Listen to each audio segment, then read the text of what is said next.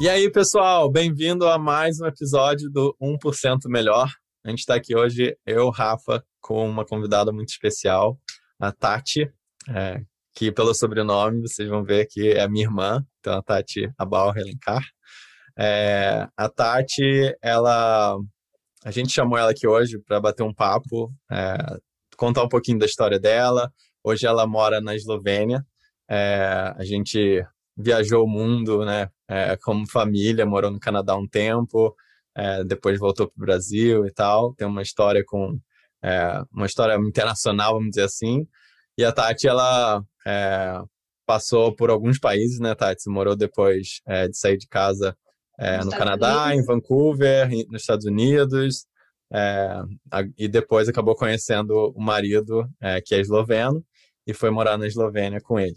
Então, hoje o assunto, a gente queria falar um pouquinho sobre uma coisa que eu sei que muita gente que nos ouve, você que está aí nos ouvindo, é, pode se identificar muito, que é o perfeccionismo, né? Então, a Tati, ela sempre teve uma característica é, de uma inteligência muito grande, né? E uma dedicação muito grande para estar tá sempre entre os melhores, assim, no, em tudo que ela decidia fazer. É, e ela foi, enfim, a melhor da turma no colégio, melhor da turma na arquitetura, na PUC do Rio. Resolveu fazer mestrado é, em Vancouver. É, tenho certeza que, que era uma das melhores também lá, é, porque sempre colocou muito foco assim na qualidade do que ela queria fazer, né? E aí é, trabalha, fez arquitetura, como eu já falei, né? Trabalhou com sustentabilidade, urbanismo e tudo mais. Até que um dia, ela vai contar um pouquinho, ela descobriu é, a paixão pelo desenho em estampas infantis, né? Ela achou uma forma de levar mais alegria, cores, felicidade para o mundo através disso. É, depois a gente vai falar um pouquinho do Instagram dela e tudo mais, vocês vão poder ver a arte dela, mas é muito, muito linda, assim, eu sou é, um grande fã. É, eu, a Vanessa, minha esposa, a gente adora. É, mas, enfim, e aí ela, ela com toda essa característica, né, é, com todas essas qualidades, sempre teve que lutar né, com um ponto é, que a gente falou que é o perfeccionismo, né, que é você se exigir demais, você querer é, né, nunca estar tá bom o suficiente, vamos dizer assim, e aí tanto no sentido é, do, do, seu trabalho como de se julgar, né, você mesmo.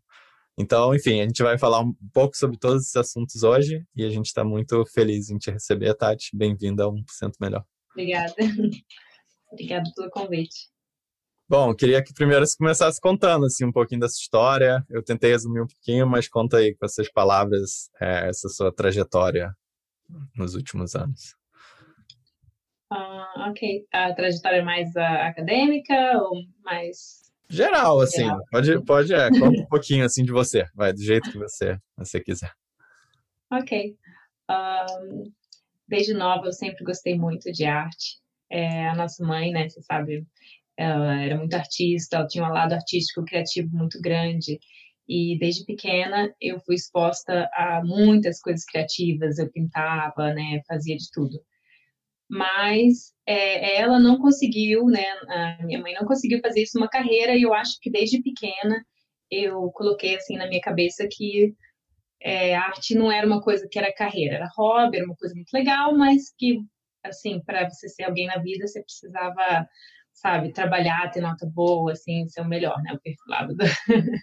e que para arte você precisava ter um talento, assim, né, que eu não tinha e que não, né, não valia nem a pena pensar nisso. Então, é, quando chegou na hora de escolher, assim, né, direção, eu fiz, pensei em fazer várias coisas, assim, né, fazer direito, fazer é, administração, engenharia, meus professores queriam que eu fosse matemática, Mas eu descobri arquitetura porque para mim era a profissão, dizer a profissão séria, né? Uh, que era mais criativa, assim, que eu conseguia pensar, que mantinha esse lado criativo. Então eu segui na arquitetura por muitos anos e depois a sustentabilidade, eu gosto muito do lado de sustentabilidade. Mas o design estava sempre comigo, assim, eu sempre estava olhando assim o mundo do design, eu sempre estava olhando as pessoas é, que estavam fazendo isso, eu tinha amigos que faziam isso, eu achava a coisa mais maravilhosa, assim, do mundo. e, e é isso, aí um dia, né, eu estava procurando emprego, eu estava lá em Vancouver, é, e eu vi um post, né, uma vaga de um emprego que era design de estampas, E quando eu li, assim, a descrição, eu pensei, caraca, esse é, esse é, o melhor emprego do mundo, assim, eu não, eu não sabia que alguém fazia isso da vida. Uhum. E quando eu vi que isso existia e que era possível ser isso, não só como um hobby, acho que eu, alguma coisa, assim, acendeu em mim, que eu decidi que era isso que eu queria, sabe? Porque até então, né, focar muito na nota, focar muito, sabe, ser o melhor, assim, nesse lado mais acadêmico, só estava assim me estressando, não, é, não era a minha paixão, né? Não era o que eu amava, né? E eu acho que quando eu, eu percebi que existia esse mundo assim, né, das estampas, o mundo do design, eu falei, uau, alguém ganha dinheiro todo mês para fazer isso, eu tenho que ser essa pessoa. E aí eu comecei a tentar, assim, né, a bolar um plano de como que eu poderia fazer isso. Isso foi mais ou menos uns, não sei, eu diria uns oito anos, sete, oito anos, talvez sete anos atrás, mais ou menos.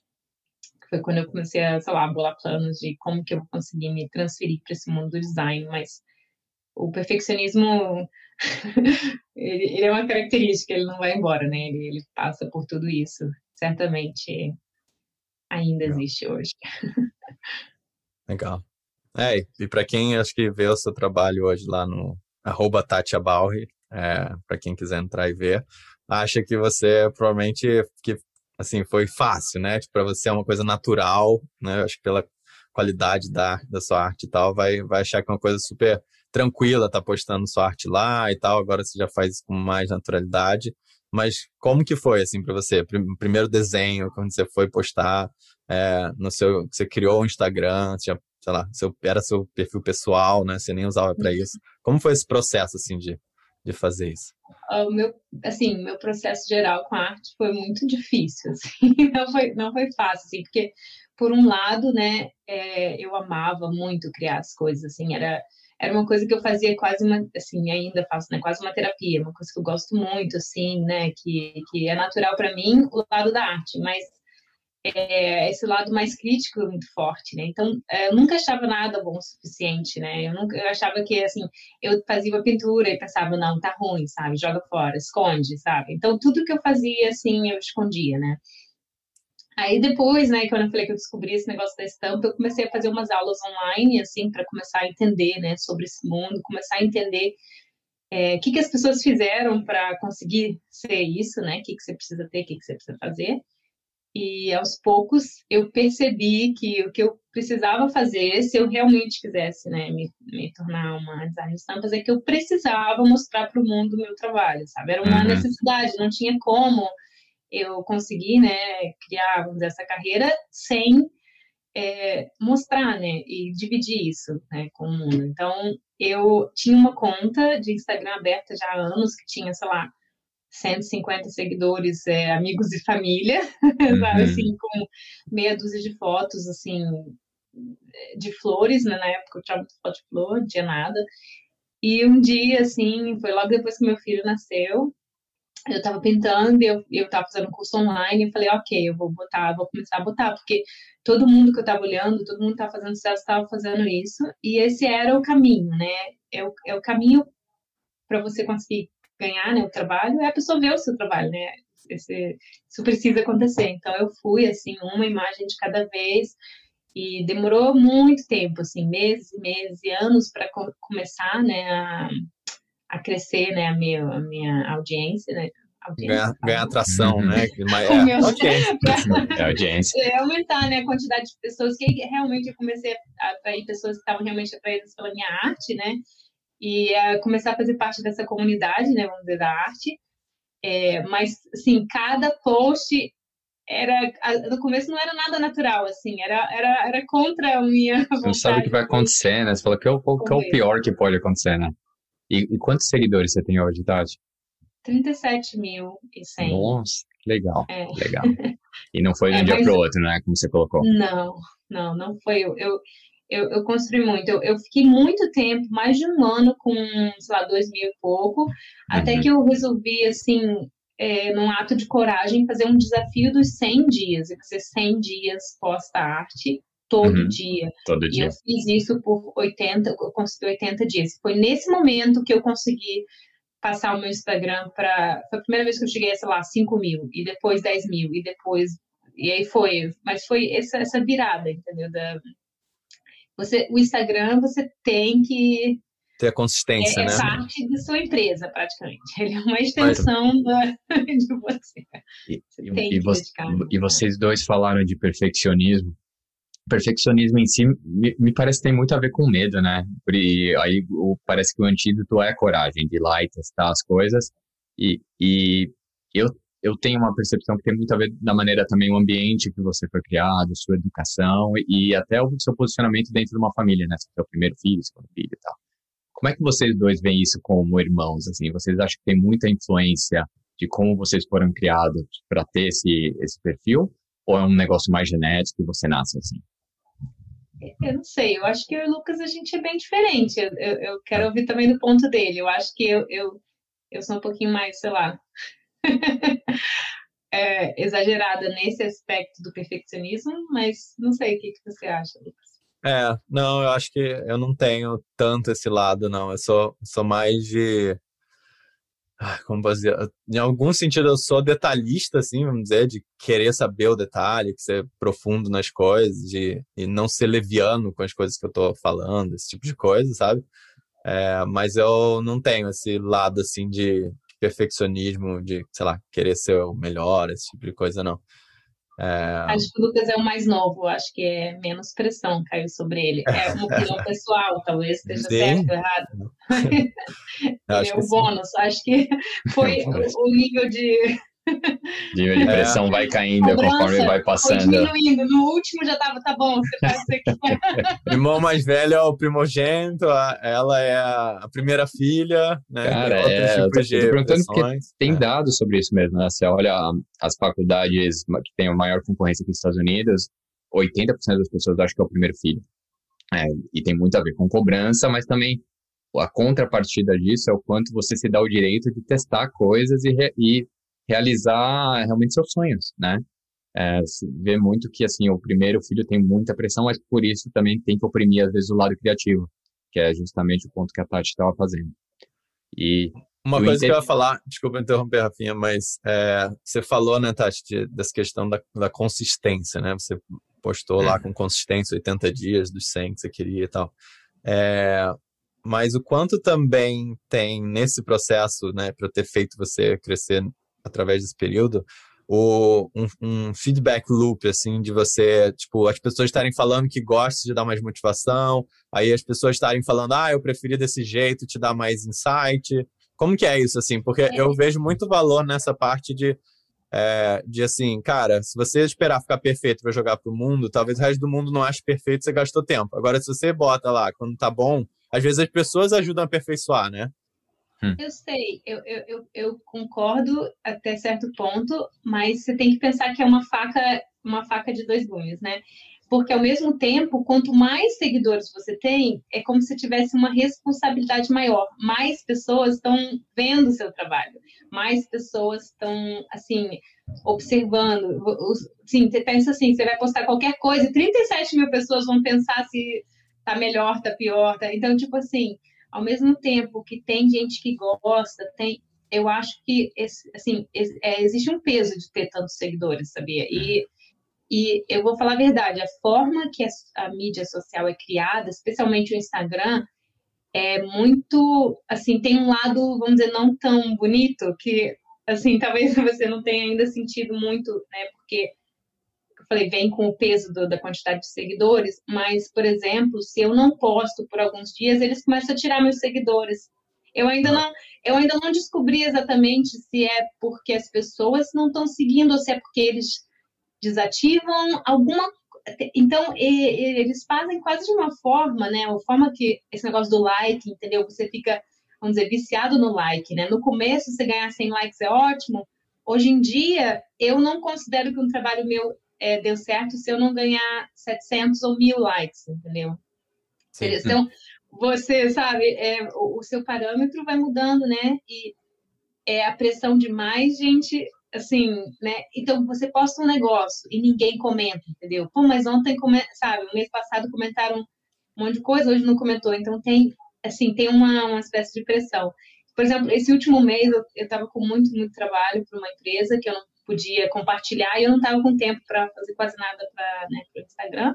E eu não postei muito, eu postei mais ou menos, sei lá, duas, três vezes por semana. Isso é pouco, né, para manter, né? E basicamente eu perdi seguidores, entendeu? Em um mês, eu perdi centenas de pessoas. Isso é, eu acho que assim, é, é psicologicamente gera, sabe, ser, uma pressão, né?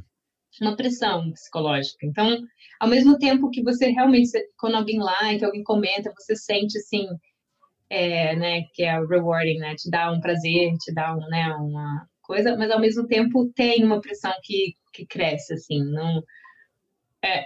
Às Mas... vezes eu queria voltar para o período onde eu não tinha seguidores e eu criava as coisas mais para mim, porque eu achava bonito.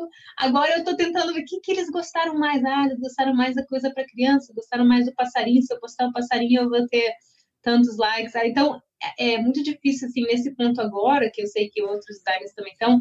Você tem que muito tentar bloquear essa influência da mídia e continuar seguindo o que você acha. E isso às vezes é difícil, né? Ainda mais se você quer né, o feedback das pessoas, né? Você quer que eles gostem do que você está fazendo. E, e, isso acontece muito. Muita gente tem que aceitar que se ela fizer o que ela quer, ela vai perder seguidor, entendeu?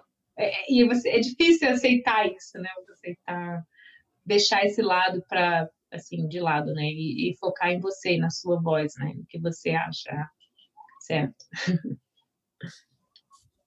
Legal mas ao mesmo tempo te dá te deu confiança também, né? Você saber que tem tanta gente que gosta do seu Com trabalho, certeza. assim, te dá confiança. O, o primeiro pedido, sei lá, é, quando você começou a gerar monetização do seu trabalho e tal, vai dando uma confiança para você poder, tipo, trabalhar com isso, realmente, realizar com o seu certeza. sonho de trabalhar com isso. Com certeza, com certeza. Cada projeto, cada cliente, cada né, coisa que você que chega aqui com minha estampa, eu para mim é um sonho, assim. Isso com certeza motiva e é, não tem a gente seguindo. Legal. E a gente falou sobre trabalho inacabado, né? Acho que tem um belo exemplo com o nosso primeiro episódio do que a gente fez do Jordan Peterson. A gente, não, a gente não fazia ideia como fazer, né? E o áudio tava ruim, eu tava no AirPods e tal. E a gente, assim, não achou que ficou demais, ficou bom e tal. E é o nosso episódio que mais tem views até hoje, né? É. Então, Toda vez a gente... a gente lança um episódio novo, as pessoas vão. É, né, voltam ao nosso Instagram, nosso uhum. Spotify lá, ou qualquer que seja o canal, e assistem o primeiro, assistem o primeiro episódio. É, é engraçado. E a, a, gente não achou que tinha ficado legal e meio que ficou e meio que ensinou a gente a fazer episódios melhores, né? E tá, é. sobre o que você falou sobre a pressão de views e tal, é engraçado, porque a gente fazia no, no Spotify, indo lá não tem muita métrica, pelo menos não tem visibilidade métrica, né? Você tem que entrar num outro site e ver e tal. Aí a gente começou a postar no YouTube, aí na hora começa, né? Tá mas esse teve 30 views, outro teve 40 views. E eu não sei se é positivo, porque meio que começa a, a, a controlar o nosso conteúdo, né? E meio que eles começam a otimizar, assim, o que, que dá mais engajamento. Mas sucesso para a gente não é o que dá mais engajamento. É tipo, se, meio, influenciar cinco pessoas a fazer uma coisa diferente, melhor. Então é Inclusive, muito louco. No Instagram, eu acho que eles, às vezes, dependendo do hashtag, eles promovem mais ou menos o Aham. seu post, não. entendeu? Então é. eles estão decidindo o que, que vai, o que, que as pessoas vão ver, o que, que eles vão ver. Dependendo do que eu posto, entendeu? Às vezes eles mostram para as pessoas, às vezes não mostram para as pessoas, sabe? Então, e, e, eles têm um, eles claramente têm um algoritmo que é quanto mais rápido as pessoas respondem ao que você postou, mais eles vão promover. E se você atração. posta numa hora que não é óptimo, é, melhor, otimizada, eles não promovem. E daí a sua confiança, entendeu? Não, é o algoritmo, não sou eu. É difícil Sim. você manter né, essa, Exato. essa confiança. E aí você vem muito criador de conteúdo apelando, né? Fazendo uns títulos, ah, o mercado vai acabar, veja essa arte antes que ela expire. E é triste, né? Mas é, é, meio como o negócio funciona hoje. A gente, às vezes, tem que abrir mão de audiência e alcance para não ter que usar essas ferramentas. Exatamente. E muito designer você vê, por exemplo, é, que também apelam para ficar fazendo design que já que é, que é assim temas que já foram tão assim usados assim que já cansou, mas eles ficam fazendo porque é né moda, é funciona. é moda, é moda, ao invés de fazer o que né o que realmente criar a própria arte. Tá sentindo de certo, porque, ah, porque o Instagram promove quando eu boto cactus ou bichinho preguiça versus, uhum. né, outras coisas, né? Então, eu tenho sempre esse, né? Eu acho que também nessa fase agora de tentar ignorar um pouquinho as métricas do Instagram, tá bom, eu perdi seguidor, sabe? Mas é, o que que eu quero para minha carreira, o que que eu acho que vale a pena, né? E não só o que que os outros querem ver, o que que o Instagram acha, né? No final das contas, né? Quando você, eu acho que quando você faz uma coisa que conecta com você, você faz um trabalho melhor, né? Mesmo que a curto prazo, talvez, né, perca um pouco de seguidores, a longo prazo, eu acho que compensa.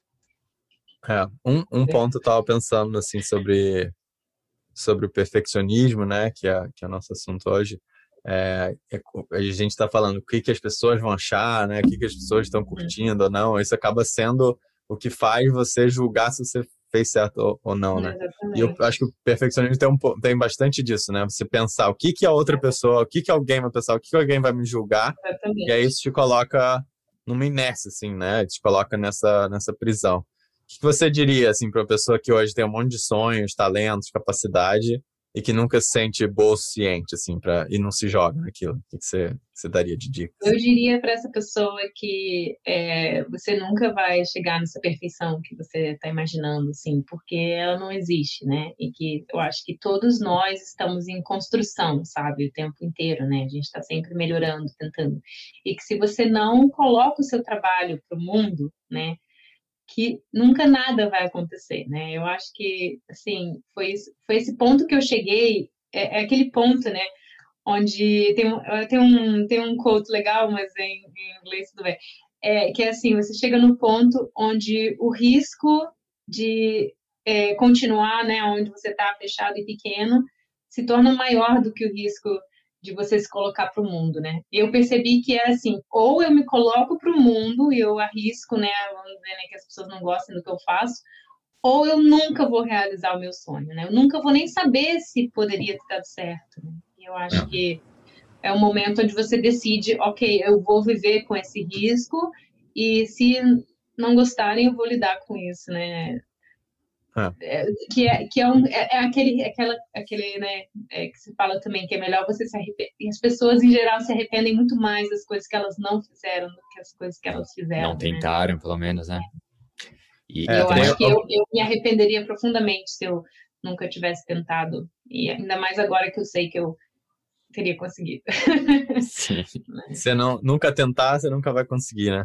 Mas você falou de... Fora você falou de ditado, tá? eu lembrei de alguns. Acho que o Jordan Peterson fala que quando você tem algo a dizer, o silêncio é uma mentira.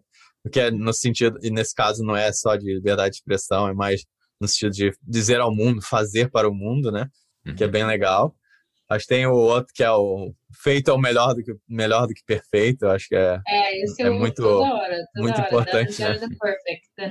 Perfect. Eu falo isso para mim todo dia, praticamente, que eu vou mandar para um cliente um trabalho. Eu estou morrendo de medo que ele vai achar horrível. E eu fico, não, você tá, você tá sendo corajoso. Vamos embora, manda, aperta send e acabou, entendeu? E é e eu acho que o terceiro que eu fiquei pensando, o terceiro que eu fiquei pensando é da Brené Brown, né? Que ela fala bastante sobre. Eu sei que você gosta bastante dela, e eu também, a gente também gosta. É, que ela fala de vulnerabilidade e que é, você não deveria se importar com quem está fora da arena, vamos dizer assim, né? Exatamente. Você que está na arena, você que está produzindo conteúdo, você que está fazendo. Exatamente. Tem um monte de gente que está fora, não está fazendo nada pelo mundo, fazendo, sabe, tipo, só consumindo conteúdo e julgando e que por que, que você vai se importar com essas pessoas? Tipo assim, vem pra arena, entendeu? Vem fazer, vem, vem sugerir, vem trazer. Isso é, é um, né? é um texto do Teddy Roosevelt, né? Man in the é. Arena.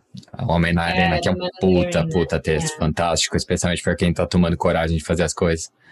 E um outro ponto que conecta com nossos temas aqui é uma reflexão estoica, né? De assim, o, o que, que é o pior que pode acontecer? Eu vou colocar lá e as pessoas vão odiar, vão me expulsar do Instagram o que você nota é que geralmente o exercício que você faz de, de neurose e de quanto ruim pode pior. ser, você faz muito pior, faz mil vezes pior. É, né? tortura então, muito mais. Vai lançar uma arte, vai lançar um podcast e fala, nossa, todo mundo vai odiar, o que eles vão falar de mim pelas minhas costas. O que a gente notou, na verdade, fazendo também esse projeto aqui, é que, assim, na geral, no geral, a grande comentários que vem são positivos. Tem gente que ignora, obviamente que deve ter algumas pessoas que falam, nossa, que, que zoado. E e a gente não tá nem aí, né? Porque essas pessoas são justamente as que não fazem nada. Né? Você vai ver, mas é, o que é, você tá fazendo? Não, eu nada. Arena, né? Exatamente, fora da arena. É, essa relativização, né, do que, do tipo assim, ah, a gente vive num mundo, 7 bilhões de pessoas, tipo assim, é, é um cometa no meio do universo, tipo, sabe, tem cometas no meio do universo, a gente, é, sabe, sei lá, é, tá num tempo aqui de, sei lá, nossa vida é 100 anos dentro de milhões de anos, existe um dinossauro na Terra, o que que é um, sabe, o que, que é um é. post, um julgamento de alguém no, na internet no nosso tempo de hoje, sabe? essa relativização assim realmente é, é, é bem importante para você conseguir né, sair, sair do lugar. Para você que é novo por aqui, nosso Instagram é o @upcmelhor e o nosso site é o 1%.blog. Lá você pode seguir a gente ou cadastrar o seu e-mail para sempre ficar sabendo quando a gente postar um novo episódio por aqui. Então, segue a gente lá. Mas uma coisa que eu diria também, se é uma pessoa que está insegura com o seu trabalho e está com medo de, vamos dizer, né, de se colocar né, no mundo, eu diria que agora, sabendo que eu sei, né, vendo, conhecendo muito mais o mundo do design, os outros designers, eu te diria que os designers de sucesso em geral não são os designers com maior talento, eles são os designers que não desistiram até eles conseguirem. Então, eu acho que isso é o grande diferencial. Não é o seu. Eu achava que era talento. Não, é, é, é, você fazer tudo, é você tentar, você ter perseverança, é você se colocar na arena e cair e levantar, e cair e levantar, até, até você conseguir. Né? Em geral, essas são as pessoas que, que fazem sucesso na vida.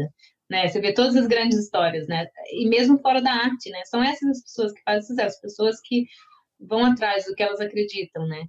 Se você desiste da, né, na primeira queda, você está seguro, né? Mas que segurança é essa que você não está vivendo a vida que você quer e não está né, compartilhando com o mundo quem você é, né? Então.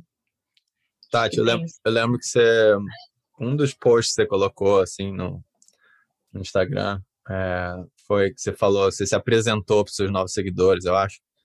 E aí você falou um pouco assim do tipo, o que que te fez, né, é, começar com a arte, o que te fez, qual que é a sua missão, assim, né, sua motivação.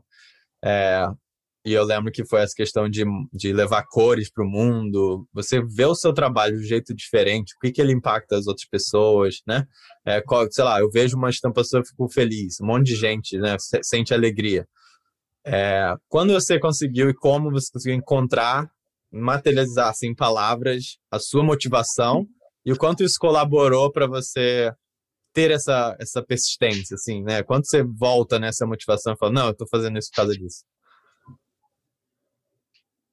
Eu, eu não sei, eu acho, eu ainda acho que foi assim, naquele dia que eu vi aquela vaga e que eu pensei, eu imaginei a minha vida sendo uma designer de estampas e eu pensei, isso é o melhor trabalho do mundo. Entendeu? Essa sensação é de que, assim, da alegria, assim, que da alegria que é fazer isso para mim, entendeu? Quando eu fiz as minhas primeiras estampas, eu falei, caraca, uma estampa, sabe? Eu acho que a alegria que eu senti transmite, assim, acaba sendo traduzida no meu trabalho, porque eu acho que quando uma pessoa está vivendo, né, da, vamos dizer, né, da, fala assim, da verdade dela, do daquilo que ela ama, quando ela está alinhada naquilo que faz sentido para ela, eu sinto que ela está, de certa forma, você está dando permissão para as outras pessoas também fazerem isso e, e para elas também acharem alegria na vida delas, né?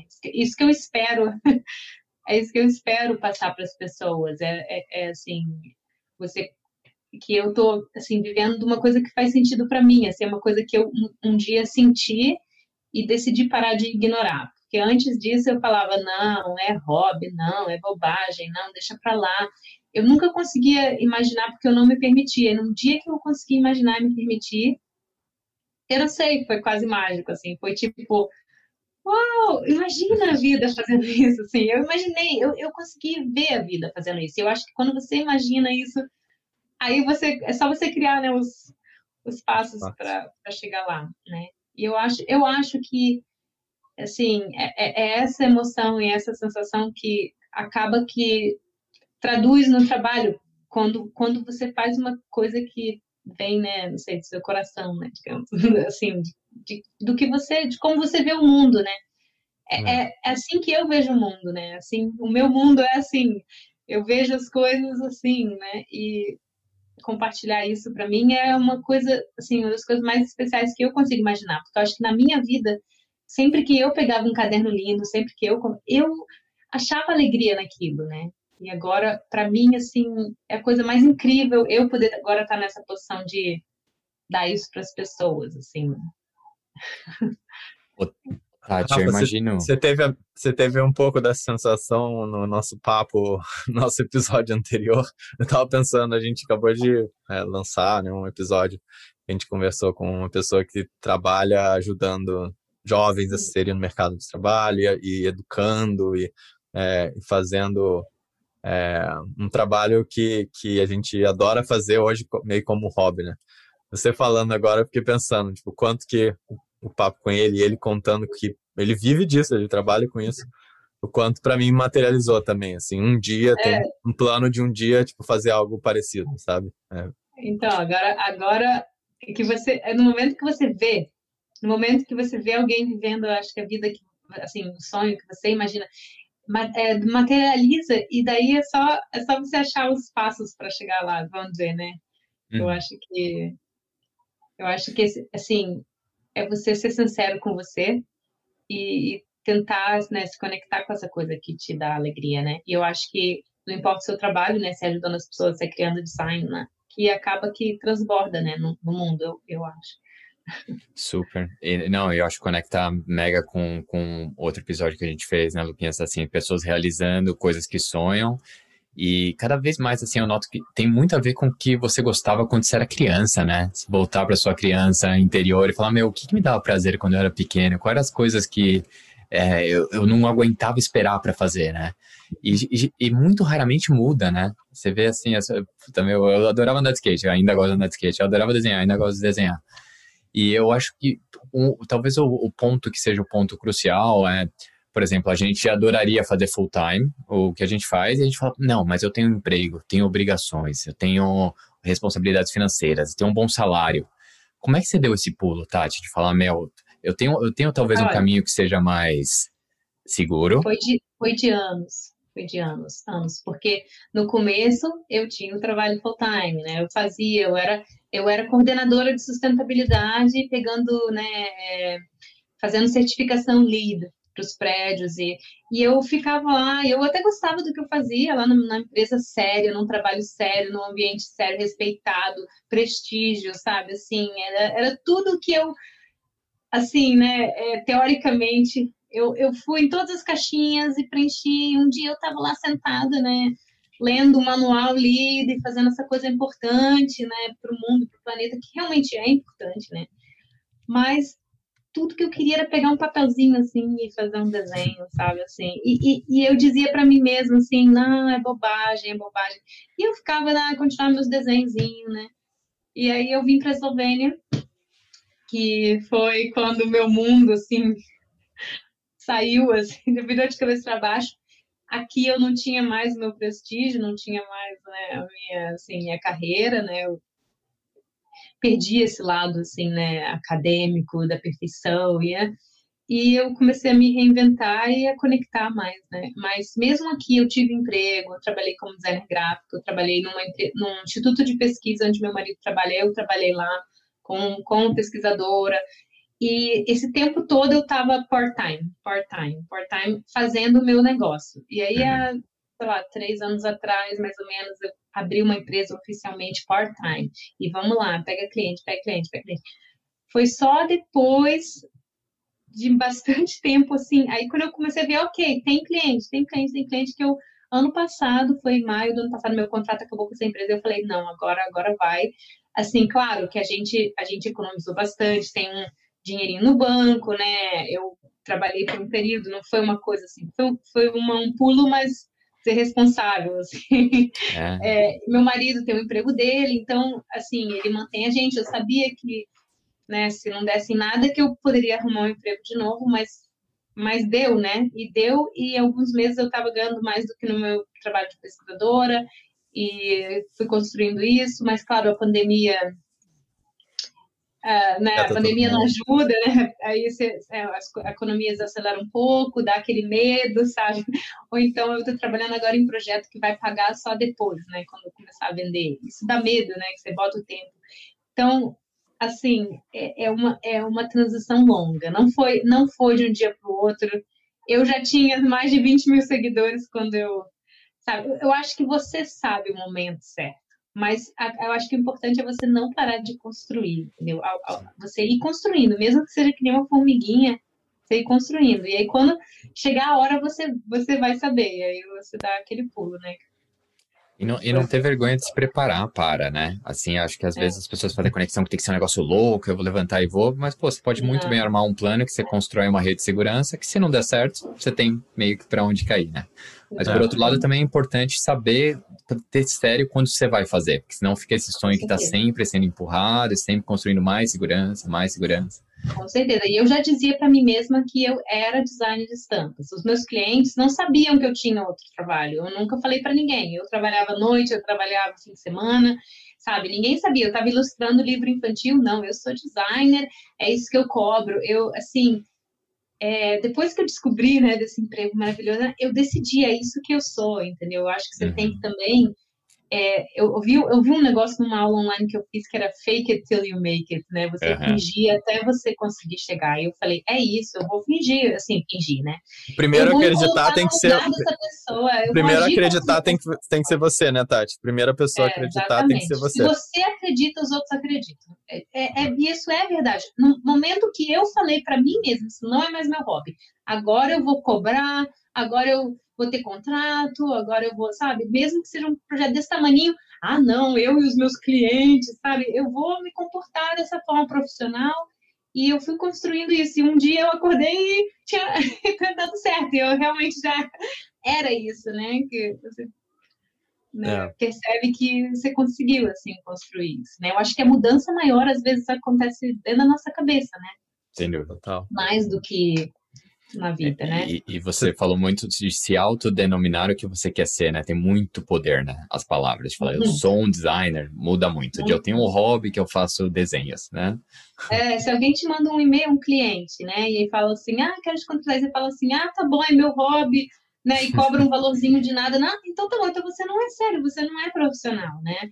Agora o cliente te contrata, você discute o contrato, você conversa com ele, você fala o seu valor, assim, você se valoriza eles levam você a sério. É isso, isso é quem você é. Eles acreditam se você acredita. Você não vai contratar alguém se a pessoa nem ela mesma acredita, né? Se a pessoa tá assim, ai, não sei se eu consigo. Então eu não sei se você consegue, né? Lógico. E eu é. acho que tem muito disso, né? Da mentalidade de você acreditar.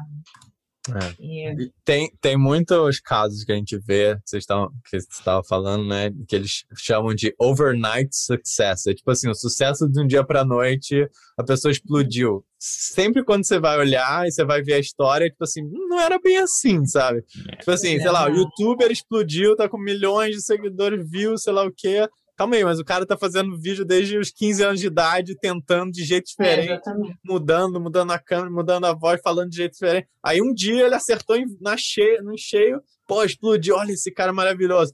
Do, na noite pro dia. Só que a, acho que a sociedade, até a mídia, sei lá, quer vender essas histórias como se fosse da noite pro dia para outras pessoas acharem que vão conseguir da noite pro dia e aí fica essa mentira sendo contada, né? É, e também para vender curso, sei lá, para vender essas falsas ideias. Ah, você precisa de mim, você precisa de mim para te ensinar, você precisa que eu te mostre. Não, não, não eu não acredito é. nisso, sabe? Assim, tem, tem designer também por aí que fica também tentando, sabe, convencer os outros que eles precisam, né? Faz o meu curso, eu vou te mostrar como é que é, faz o meu, faz o meu. Mas acho que no fundo, no fundo, é você, sabe, só eu acho que a única coisa que uma pessoa precisa às vezes é que outra pessoa diga para ela que é possível. E aí, e aí você entendeu? Porque eu, eu achava que não era possível, não acreditava, assim, assim, pensava, não, só gente maravilhosa faz isso, não é possível, né? Não, não tem como. E um dia eu vi que era possível. E quanto mais eu pesquisei, eu percebi que era realmente possível. Eu comecei a ouvir a história das pessoas e falei, peraí, se eles conseguem, eu consigo, né? E eu acho que no momento que você acredita que você consegue, aí realmente é, até o perfeccionismo você bota de lado para tentar chegar no seu sonho, porque Tati. cada dia, né? Você tem que decidir, é uma decisão, acho que cada dia, consciente. É, eu, eu cada dia tenho que decidir, não, eu prefiro, eu, eu vou, hoje eu vou continuar, né? Acreditando versus, né? É, desistir, ficar questionando e não seguir em frente, né? O quanto que para você assim criar um produto e ser uma estampa, ser uma arte, você está expondo a sua arte, é, torna as coisas um pouco mais fáceis versus se fosse você se expondo. Assim, é, qual a diferença que você vê nessa questão de vulnerabilidade e tal?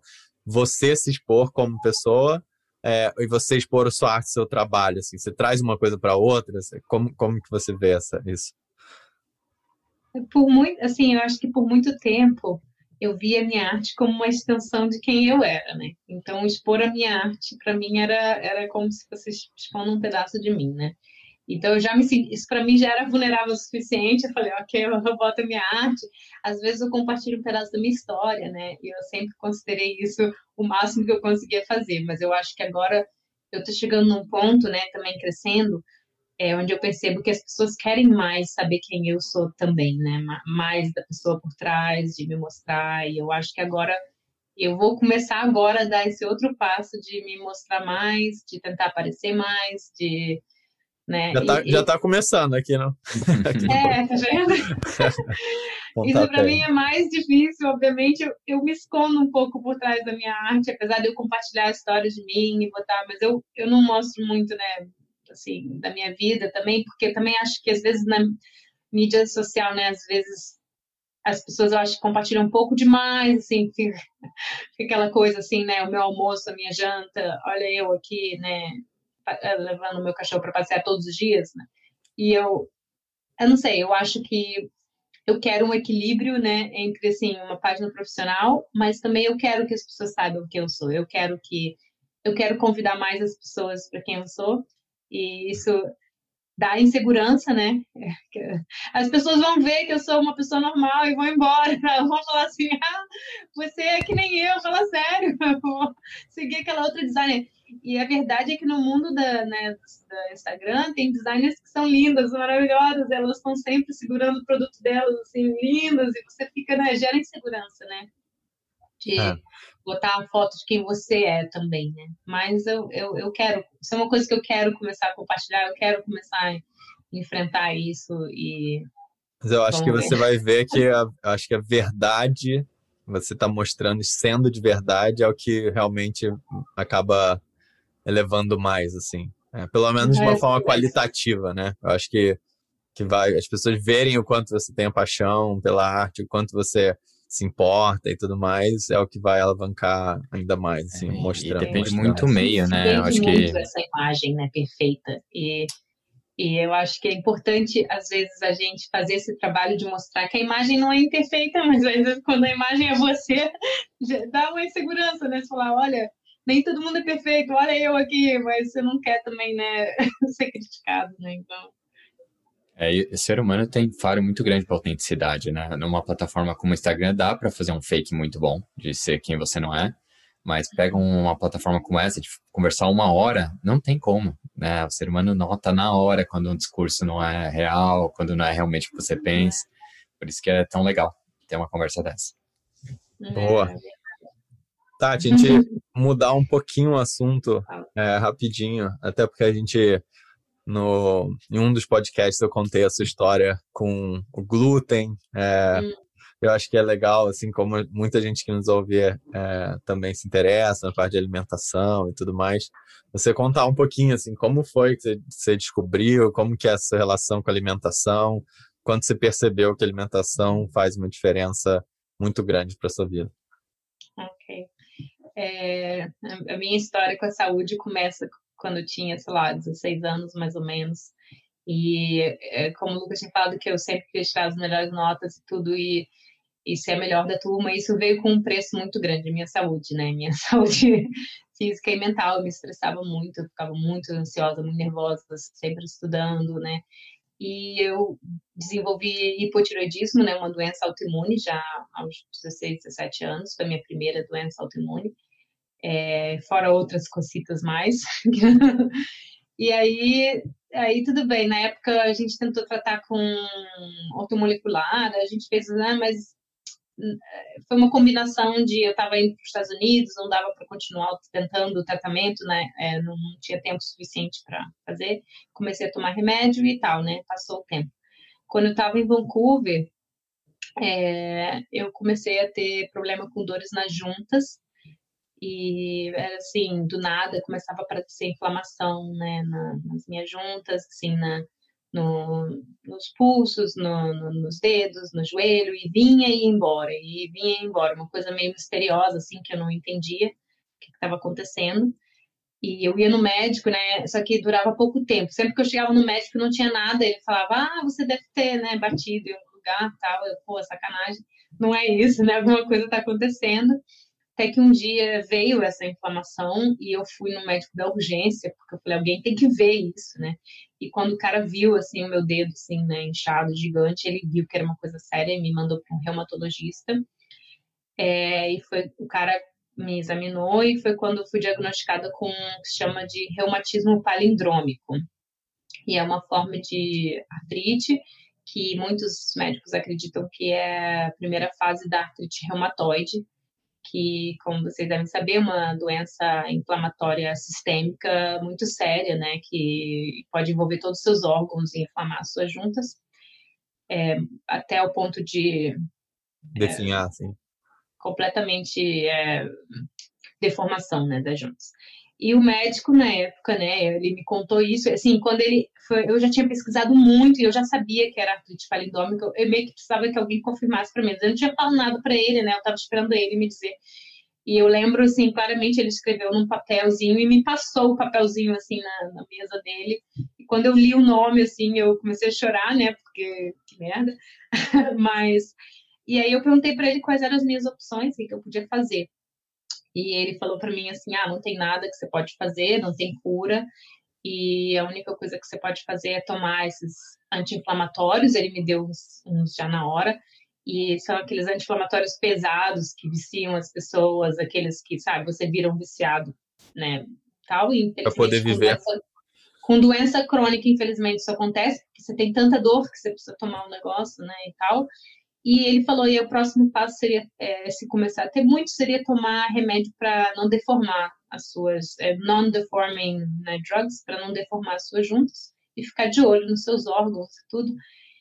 E eu não sei, eu não conseguia aceitar, que, assim, eu saí de lá e eu não conseguia aceitar que a minha única opção era tomar anti-inflamatórios pesados, né, e, e tentar né, não deixar deformar as minhas juntas.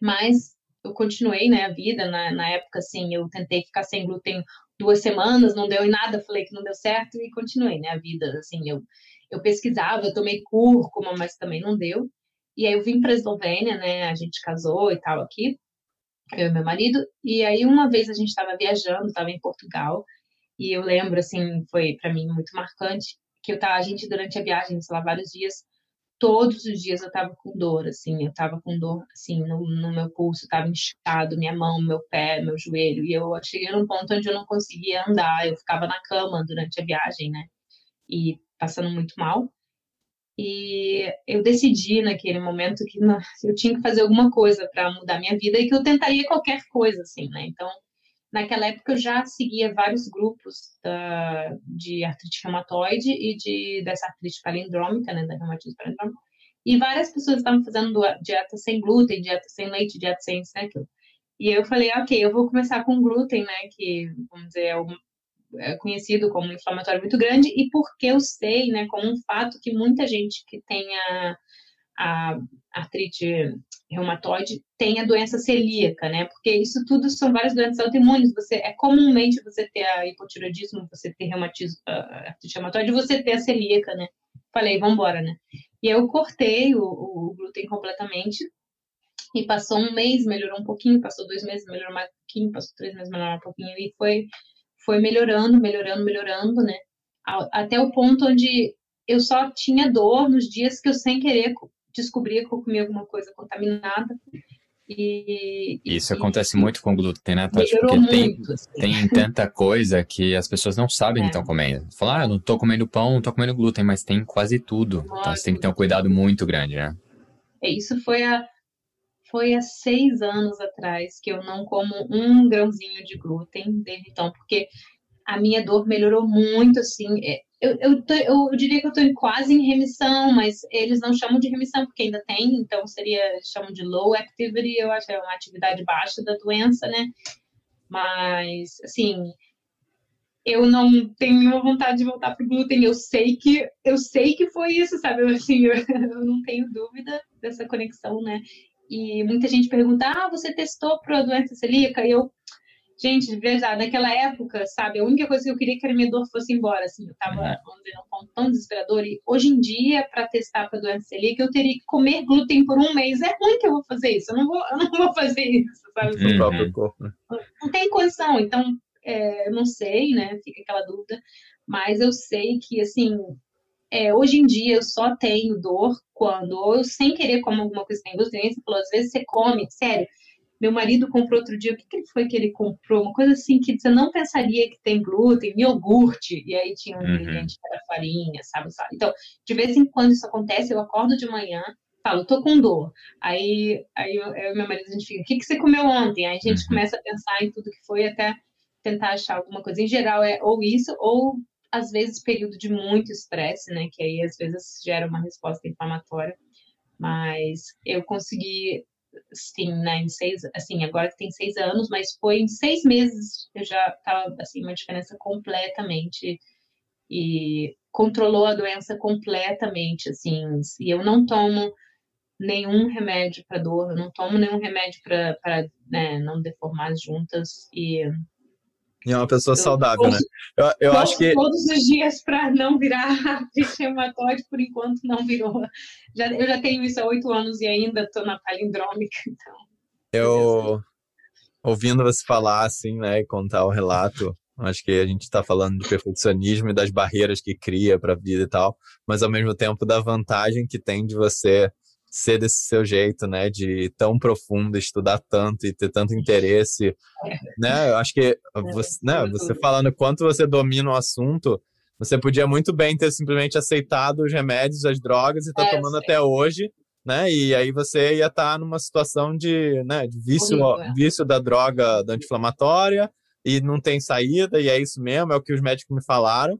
Mas acho que esse seu, né, seu, seu, seu, jeito, assim, de ser, de falar, cara, eu vou pesquisar e vou descobrir esse negócio aqui. Tipo, esse médico não, não, não, não sabe mais que eu, necessariamente. Eu posso saber mais que ele sobre mim mesmo, sabe? Ainda mais hoje também... em dia, que a gente tem acesso a paper, a gente tem acesso a informação, acesso a livro, acesso a coisas que muitas vezes o médico, ele não se mantém atualizado. Eu não tô falando que é todo mundo, obviamente tem médicos maravilhosos por aí, mas o médico padrão, vamos dizer, está lá no office dele, ele só, né, ele não está acompanhando, e às vezes, sei lá, eu, eu fico muito conectada, assim, eu descobri a minha artrite palindômica, assim, eu procurava, procurava, procurava, assim, até eu achar, assim, eu achei um grupo, é uma doença rara, e eu, quando eu encontrei, eu falei, é isso, eu sei que é isso, e no dia que o cara escreveu no, no papelzinho, me mostrou, e ainda mais é uma doença muito misteriosa, as pessoas, elas em geral não acreditam em mim, sabe, elas acham que é invenção da minha cabeça, assim, como pode você come um pãozinho e você acorda no dia seguinte você não consegue andar? Pô, olha, sabe, eu não preciso que você acredite, eu só não vou comer o seu pãozinho. Exatamente. É, é misterioso mesmo, é, é uma doença meio louca, mas ela existe e eu vejo mais e mais no grupo, né, mais e mais pessoas é, sabe, tentando essas coisas. Os médicos não recomendam, várias pessoas no grupo os médicos não recomendam, eles não falam para você fazer. Quando eu falei para esse médico da cúrcuma, ele falou: Olha, se você quiser tomar cúrcuma, você pode fazer o que você quiser, mas não vai adiantar nada na sua vida. Ele falou assim, tipo, literalmente: Ah, o glúten, você é mais uma dessas, sabe? tipo assim, então, eu acho que você tem que, né, ainda mais a sua vida, a sua saúde, assim, você tem que. É tomar o controle. A gente, a gente falou bastante disso, né? De, tentar, de, tentar, né? de médico tratar sintoma, né? E não, não a é. saúde. E assim, não tenho tempo, não tenho interesse. Então, ou você toma controle da sua saúde, ou você vai ficar tratando sintoma pro resto da vida. É, é, é, isso mesmo. É, eu não consigo imaginar o que teria sido da minha vida se eu não tivesse parado de comer o glúten. Eu, eu é, estaria num lugar muito diferente. Essa é a resposta de usar anti-inflamatório pro resto era, da vida tem é. mil efeitos colaterais, né? Microbioma vai pro saco, sua energia vai pro saco, então, de fato, tem que ser a última, última opção, para quem não tem como lidar. É. Fora que a doença em si, se você deixa ela descontrolada, o nível de inflamação ataca tudo, ataca todos os seus órgãos também, né? Uhum. É o nível de inflamação que gera pega tudo, né? Então você não pode Então, é, é, uma, é muito, assim, né, é muito difícil, assim, é assustador, assim, tem, tem semanas, às vezes, que eu tenho mais, assim, inflamação e eu falo, ai, meu Deus, virou, virou artrite reumatoide, mas eu não sei, eu, eu, eu acredito muito nesse lado de correr atrás, de tentar e de fazer tudo que você pode para tomar controle da sua vida e tentar descobrir informação e testar, né? É, buscar soluções. É, é... E aí, tá gostando do episódio até agora? Eu vim aqui rapidinho falar com você que tem acompanhado a gente e ouvido o nosso podcast e que tem gostado dos assuntos e dicas que trazemos aqui. Nesse ano de 2021, estamos começando a Mentoria 1% Melhor, em que queremos poder conhecer você melhor, ouvir sobre seus desafios e desejos na vida e ajudar além do podcast, com a nossa experiência e o contato direto com você. Se tiver interesse, é só entrar em contato com a gente Ficaremos felizes em bater papo e ajudar no seu desenvolvimento. Você falou da sua experiência né, de ir para a Eslovênia e tal, é, foi lá que você acabou descobrindo, ou nas viagens lá na Europa. É, um outro ponto assim que a gente colocou para a gente conversar um pouquinho é sobre sua facilidade com línguas, né? É, você aprendeu é, já, né? A gente aprendeu inglês, que a gente morou no Canadá, depois um pouco de francês, português por ser brasileiro mas depois tiveram uns momentos que você teve que aprender hebraico, aprender esloveno. É, como, como que foi, assim? É, é, vem desse mesmo lado, assim, de você falar, cara, eu quero aprender para não para não ser tipo julgado como alguém que fala mal, alguma coisa assim. É, você, você quer ser a pessoa que está tá conseguindo falar e se comunicar. Né? É, eu acho que sim, eu acho que tem esse lado.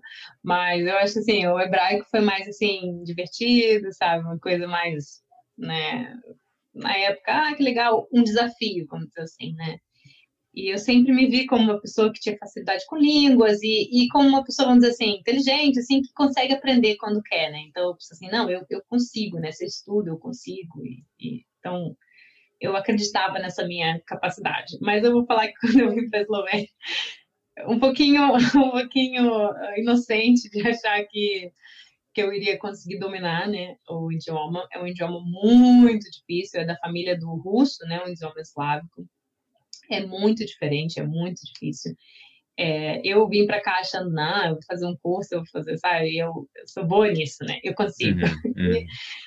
E, foi, assim, foi uma jornada muito, uh, muito, muito desafiadora para mim, assim, passei por muitos momentos uh, desafiadores, porque é, a língua, né, a linguagem, assim, ela, ela é muito mais importante do que a gente imagina, eu acho, assim, né? É, ela é a mediadora, né, entre você e as outras pessoas e, e, como as pessoas veem você às vezes, né? E quando você não consegue falar, se expressar e, né, porque tem muitas coisas que eu acho que a língua comunica que vai além do que só do que você está falando. Ela comunica se você é uma pessoa educada, assim, de educação mais alta, se você é uma pessoa, né, é, estudada, se você é, é educada, né? Ah, Animada, tudo, triste. Né? Tudo comunica. E quando você vai para o nível de uma criança de dois anos de idade, assim, é, quer você queira ou não, a outra pessoa, em geral, assim, e aqui muito, porque aqui eles não gostam muito de é, imigrantes, assim, sabe? Em geral, tem uma resistência contra os imigrantes, contra usar inglês e tal e eles veem você como Pior. inferior, inferior. inferior é, e ainda mais, eu vou falar a verdade, assim, sendo brasileira, traz também um estigma, porque você é brasileira, eu aposto que o seu marido te conheceu numa viagem para o Brasil enquanto você estava dançando em algum clube e né, te pescou e te trouxe para cá e você vai ser dançarina, né? Então, exótica, que eles chamam de dançarina exótica. Então, sabe, existe assim essa ideia da mulher brasileira que né, não tem muita né, inteligência por trás e é só ah, é, eu acho, é, eu acho que no, nesse caso. nesse caso dos, dos, Nesse caso dos eslovenos é um pouco. O problema tá mais neles mesmo, né? Nessa meio que é, uma. Sei, preconceito não é... com o brasileiro especificamente, é com outro. geral, né? Vamos dizer assim. É, Tudo bem que o brasileiro é mais por, por, alguma, por alguns pontos, mas é. em geral, né? Tem essa resistência. A gente teve que fazer entrevista para provar que o nosso relacionamento era verdadeiro, para eu provar que eu não era só uma dançarina Porque isso é um problema, eles, pelo visto, trazem muitos brasileiros para cá, mas de qualquer forma. Então, acho que é, aconteceu muito de ser julgada, aconteceu muito de alguém só, sabe, ah, você é a esposa brasileira que não fala esloveno? Ah, sabe? E, então, isso foi muito, muito, muito difícil para mim, assim, e eu queria me expressar e eu não conseguia, sabe? Eu falava tudo errado. É, eu estudei muito, eu fiz um curso e depois, é, assim, quando eu vi que não tinha me levado muito lugar nenhum, a gente pagou, eu fiz um curso na Universidade de Ljubljana, um curso profissional de para aprender esloveno mesmo, e aí é, melhorou muito, assim, eu consegui chegar num nível melhor, e eu só comecei a falar esloveno mesmo quando o Léo, né, nasceu, meu filho, e começou a ter muito problema de saúde, ele era internado muito, e eu era a pessoa que ficava no hospital com ele. E era assim, ou você fala, ou realmente nada vai acontecer, entendeu? E era a saúde do meu filho, ou seja, não tem conversa. É que nem, né, quando você decide o que, que importa mais. O que importa mais é o meu filho, eu posso ser uma idiota falando. Então, eu tive que encarar muito essa, né, esse perfeccionismo e deixar ele completamente de lado para conseguir comunicar, né? Comunicar. Era mais importante. Você vai me julgar, o que vão pensar, né? Mais importante é, era. Porque, era porque boa parte do desafio, né, é justamente você. Claro, tem gente que te julga pior porque você está falando pior o esloveno, né? Mas ao mesmo tempo, se você não se importar nem um pouco e tipo, caguei, por exemplo, quando vem essa motivação do seu filho, aí você consegue se fazer entendido, entendeu? Mas isso é muito difícil. É. Eu, eu tô falando isso, mas o esloveno é muito maior do que o exemplo que eu vou dar, não tem dúvida. Mas mesmo no inglês, no meu trabalho hoje, eu falo inglês há anos e considero que eu falo bem. Tem um monte de momento que eu falo, puta, se fosse aqui numa situação onde eu estivesse falando português, eu teria mandado muito melhor, as pessoas teriam entendido muito mais, eu teria convencido as pessoas e inglês ainda existe. Então imagina em esloveno, né? E você fica é. se sabotando, né? Você fica criando esse eu acho que Eu acho que você tem que, sim, aceitar, é, às vezes, né, que comunicar é mais importante do que, que vão pensar de você, né? E às vezes pensam mal de mim, às vezes me julgam, isso acontece, eu já meio que me acostumei com isso, eu já me acostumei em ser a esposa brasileira, sabe, stereotypical, sabe, o estereótipo da esposa que não sabe nada, só é bonitinha, eu já me acostumei com esse julgamento das pessoas e eu hoje em dia não deixo mais isso me e, e às vezes é prazeroso, né, você enfrentar esses bias. É, era engraçado, assim, a gente morava na Flórida, você fala que você é brasileiro, os caras, ah, trabalha em construction, né, trabalha em construção. E aí era legal contar a história que não. Que aí o cara começa a ver um exemplo e fala, ah, olha lá, um brasileiro que não trabalha em construção. Não, olha, uma brasileira que tem PHD. E aí começa a criar essa, essa quebra de bias que é o único jeito de terminar preconceitos, né? Que é meio natural do cérebro, né? É, a gente acha é. ignorância, né? Mas fazer o quê? É meio que é como é. É o que é. é. é. Então, eu, eu cheguei nesse ponto que agora, vamos dizer assim, eu agora eu, eu consigo entender muito, é, falar menos, eu falo ok, vamos dizer assim, as pessoas me entendem, eu consigo falar, mas não num nível vamos dizer assim, profissional, assim, não num nível bacana. É, ainda é um nível bem, mas as pessoas entendem, assim, eu consigo me fazer entender e para mim isso já ok, já aceitei importa, que né? é o suficiente, né? E eu acho que hoje em dia as pessoas apreciam mais, vamos dizer assim, o esforço, né, que você faz. Algumas pessoas sim, outras pessoas não, sabe?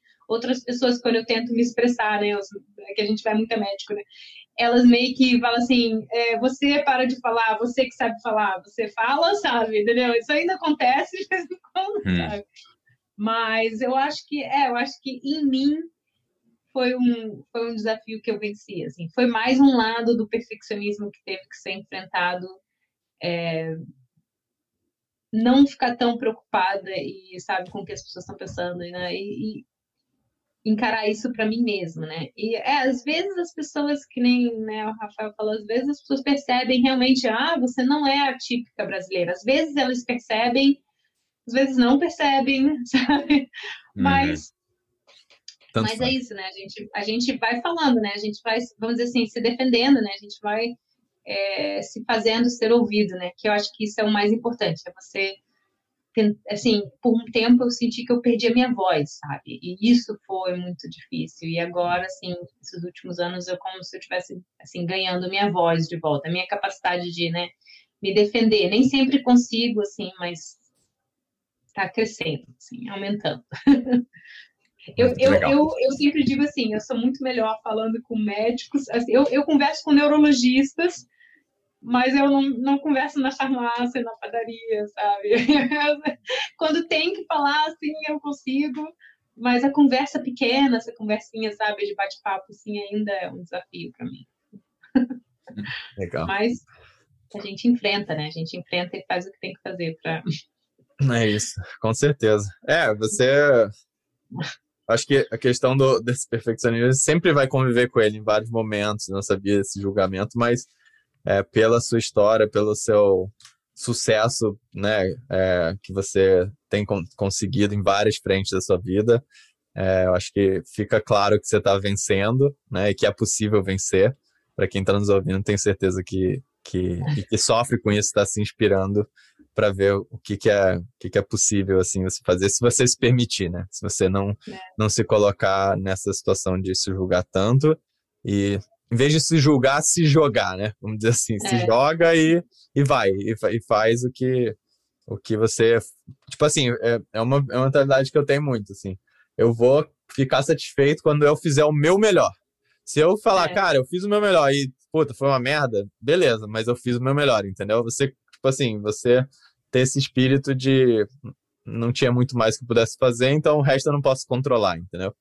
Eu acho é, que isso eu, é eu acho que eu precisei ser colocada numa situação extrema para isso acontecer, que antes é. disso eu não conseguia, eu ficava travada, eu não consigo. E aí você é colocado naquela situação impossível, onde você fala, tá bom, eu vou fazer, e aí você, você, você vai. faz o seu melhor e aceita que é, mas Legal. O perfeccionismo não gosta do meu esloveno, Ele acha é. meu esloveno muito ruim. Mas os outros falam que tá até indo bem. Bom, a gente está chegando no final do nosso papo. É, vamos, vamos fazer o nosso 1% na lata, umas perguntas para você con contar um pouquinho é, de forma, vamos dizer, mais, mais direta, assim, é, é, responder uma, umas perguntas nossas. Então, vamos lá. Primeiro é, se você pudesse escrever uma carta para você 10 anos atrás, o que você escreveria? Eu acho que eu escreveria. Até escrevi isso para mim agora também, mas especialmente 10 anos atrás, para me preocupar menos, relaxar um pouquinho, aproveitar a vida, sabe? É, me divertir mais, assim, e ficar menos pensando no futuro e preocupada e ansiosa, sabe? Eu estava sempre muito, né, assim, qual é o próximo objetivo? Qual é a próxima coisa para fazer? Vamos lá, sabe? Assim, né, nesse mode, assim, de trabalho, de, de ansiedade, né, de... Eu acho que eu diria para mim mesmo que tudo bem separar um pouquinho, tudo bem se aproveitar um pouco, sabe? Curtir e que que é isso, que é, que é a jornada, né? É a qualidade da, da jornada. Senão você acorda um dia e, putz, onde é que eu estava, né? Esses últimos anos todos, o que eu estava fazendo? Só preocupado, né? E agora?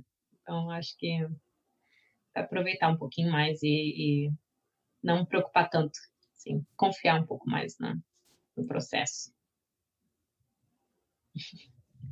onde é que eu tava, onde é que eu tava esses últimos anos é uma coisa recorrente, né? Você fala, meu, não tava sendo eu, eu tava numa, é. numa, numa, correria tão grande que eu não tava conseguindo realizar quem eu sou.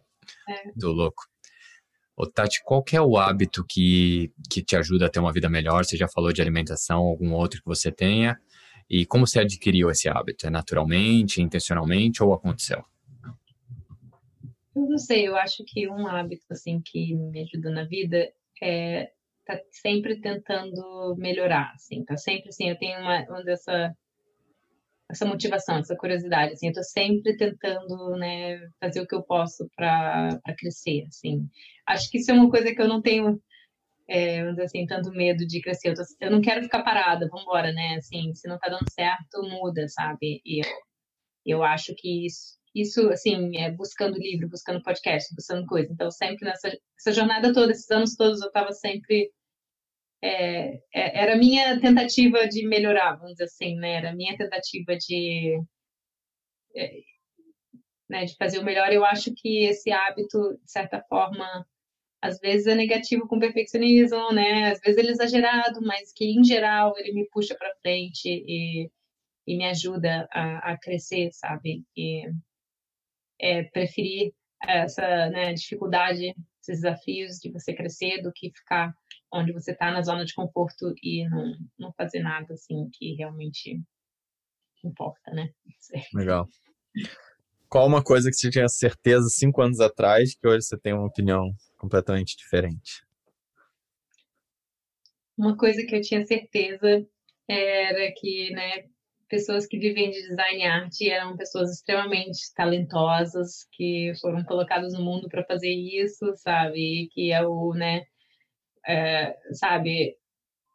Elas, assim, é um talento, né, que sempre existiu, uma coisa quase inegável. Eu acho que eu vejo muito, muito mais, cada dia mais, como não é bem assim e como sabe, a persistência, sabe, o trabalho, a consistência, isso é muito mais importante na vida. Eu acho que a minha visão é, mudou muito, que eu vejo muito mais como se uma pessoa quer mesmo realizar um sonho, né, que a gente já falou isso antes, mas tem muito mais a ver com não, com não parar de tentar e de buscar do que tem a ver com, com talento mesmo, sabe? Você aprende, você aprende as habilidades que você precisa, você aprende as técnicas, você aprende. É mais uma, eu acho que é uma decisão e um compromisso é, com você mesmo de fazer o que você acredita.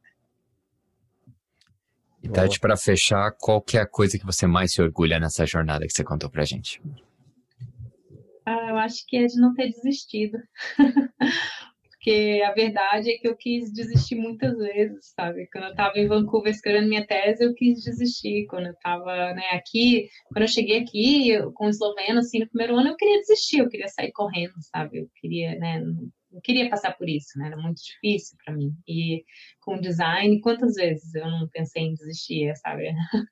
cada, cada outro dia você pensa, né, que ok, deixa pra lá, esquece, né? Vou, vou fazer qualquer outra coisa, né? Mas eu acho que é assim, né? As coisas que realmente importam valem a pena e no final acho que o meu maior orgulho é que eu continuei, não, não desisti, continuei seguindo em frente. Legal. E a gente já falou um pouquinho, assim, antes, durante o episódio, mas conta um pouquinho pra gente onde as pessoas podem te achar, como que eles fazem para ver lá seu trabalho, ou conhecer mais sobre você, é, querer, alguém que está nos ouvindo perfeccionista, quer trocar figurinha, como que a gente pode se conectar com você? É, Estou muito presente no Instagram, é, arroba Tati Abalri. É, Abalri, A-B-A-U-R-R-E. Temos que soletrar todas as vezes. E Tati, T-A-T-I, né? T-A-T-I. É, e, e eu tenho um site também, www.tatiabarro.com, mas o meu site é mais assim, né, só para o cliente ver, assim, só para essa presença de online mesmo. O Instagram é onde eu posto mais é, o meu trabalho, um pouco da minha história, do meu trajeto, e é onde eu estou também sempre tento responder as pessoas, comentar e estar tá presente lá para eu tento conectar com as pessoas no nível mais do que só eu aqui e elas lá, mas tentar criar uma comunidade, um relacionamento. Legal. Bom, muito obrigado pela sua presença no episódio. É, a gente vai postar, te marcar também para as pessoas te acharem mais fácil. E foi, foi ótimo. Valeu. Obrigado, pessoal. Obrigada pelo convite. Valeu. Obrigadão.